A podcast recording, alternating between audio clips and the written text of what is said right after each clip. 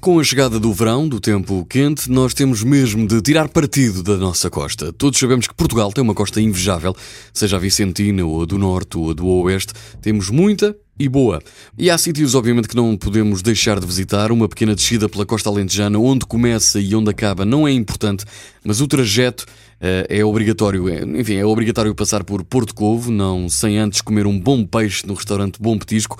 As lulas são divinais, o peixe está exposto para que se possa escolher antes de se sentar. Porto Covo, Vila Nova de Mil Fontes, Carrapateira, Zambujeiro do Mar, Odeceixe, Praia do Amado. Há tanto para explorar até mesmo no inverno, se quiser. Há outros espaços que convidam a saborear nestas zonas, por exemplo, o Zé Inácio em Porto Covo ou a Tasca do Celso em Vila Nova.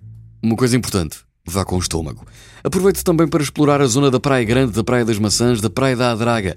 Para mim, os melhores restaurantes de peixe estão por ali. O restaurante Praia da Adraga, eh, em primeiro lugar, com os seus magníficos percebes e os mexilhões à espanhola. Depois, por exemplo, o Búzio na Praia das Maçãs, com as saborosas ameijoas e a dourada ao sal.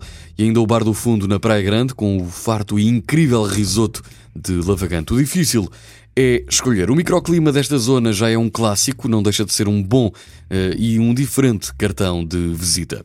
Moledo, Lessa da Palmeira, Matozinhos.